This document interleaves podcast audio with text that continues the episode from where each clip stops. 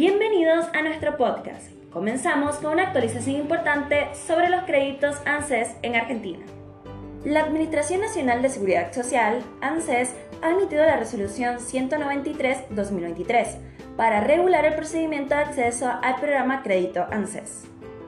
Este programa se ha ampliado según lo establecido en el decreto 463-2023 y está dirigido a trabajadores registrados en relación de dependencia que aportan al CIPA.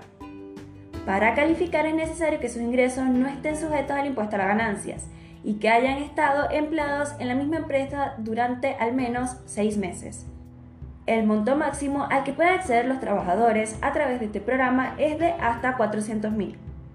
La gran noticia es que ANSES ha anunciado que a partir del próximo lunes el procedimiento para solicitar estos créditos estará disponible en su sitio web. Para ser elegible, los trabajadores deben cumplir con ciertos requisitos, como tener una actividad laboral continua durante todo el año calendario y un contrato de trabajo de al menos 12 meses de duración. Además, debe estar registrado como activos ante la FIP, Administración Federal de Ingresos Públicos, y no haber sido dado de baja por sus empleadores. Esta medida tiene como objetivo brindar apoyo financiero a los trabajadores que cumplen con estos criterios y es un paso importante para fomentar la seguridad financiera de aquellos que contribuyen al sistema de seguridad social en Argentina.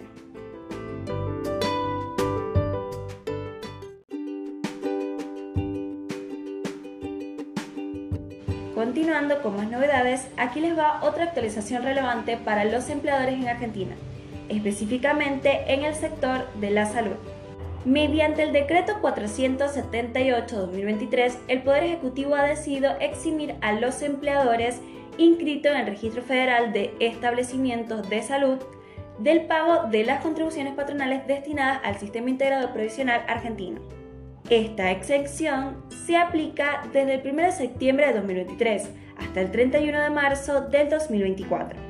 Esta medida se aplica a aquellos empleadores que han asumido los compromisos del acuerdo de compromiso de cuotas en relación con profesionales, técnicos, auxiliares y ayudantes que presten servicios de salud.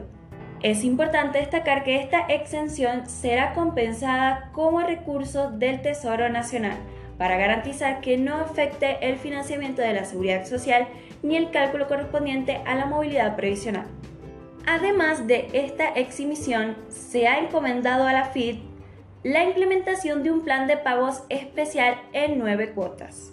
La primera cuota vencerá en marzo de 2023.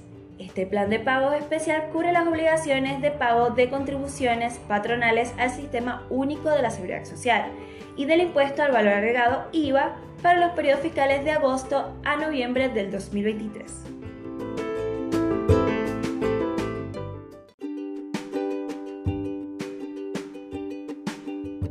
Para finalizar nuestro podcast de hoy, les traemos una noticia importante relacionada con el proyecto Empleo MIPIMES. Recientemente, la Comisión de Presupuesto y Hacienda avanzó con el tratamiento de este proyecto, que tiene como objetivo la creación del programa de generación y fortalecimiento del empleo argentino Empleo MIPIMES. La reunión contó con la participación de importantes figuras, incluyendo la ministra de Trabajo, Empleo y Seguridad Social, la directora general de los recursos de la Seguridad Social de la FIT, la subsecretaria de Ingresos Públicos y el secretario de Industria y Desarrollo Productivo. Durante la exposición, la ministra de Trabajo destacó que el proyecto tiene tres objetivos fundamentales. Fomentar la contratación formal de jóvenes, formalizar el empleo informal y ofrecer oportunidades laborales a beneficiarios de planes sociales. Al concluir la reunión se anunció la aprobación del dictamen sobre esta iniciativa. Entonces, ¿qué implica exactamente el proyecto de empleo MIPIMES? Este proyecto permite a los empleadores del sector privado que se adhieran al programa y contraten nuevos trabajadores, incluyendo jóvenes de entre 18 y 25 años, acceder a ciertos beneficios durante 24 meses a partir del inicio de la relación laboral. Entre estos beneficios se encuentran la reducción del 100% de las contribuciones patronales para trabajadores que no reciben programas sociales y de empleo nacional que otorgan prestaciones dinerarias, así como para aquellos que sí las reciben. Además, en lo que respecta a trabajadores no registrados, el proyecto ofrece la posibilidad de regularizar su situación laboral, lo que incluye la exhibición de acciones penales y la liberación de infracciones, multas y sanciones. También implica la eliminación del registro de empleadores como sanciones laborales, la condonación de deudas de capital, intereses, multas y punitarios. Este proyecto tiene como objetivo impulsar el empleo de las pequeñas y medianas empresas, ofreciendo incentivos significativos para la contratación de nuevos trabajadores y la regularización de empleados no registrados. Esperamos que estas noticias les fueran de interés y utilidad. Gracias por acompañarnos en este episodio y nos vemos el lunes con más novedades. Hasta pronto.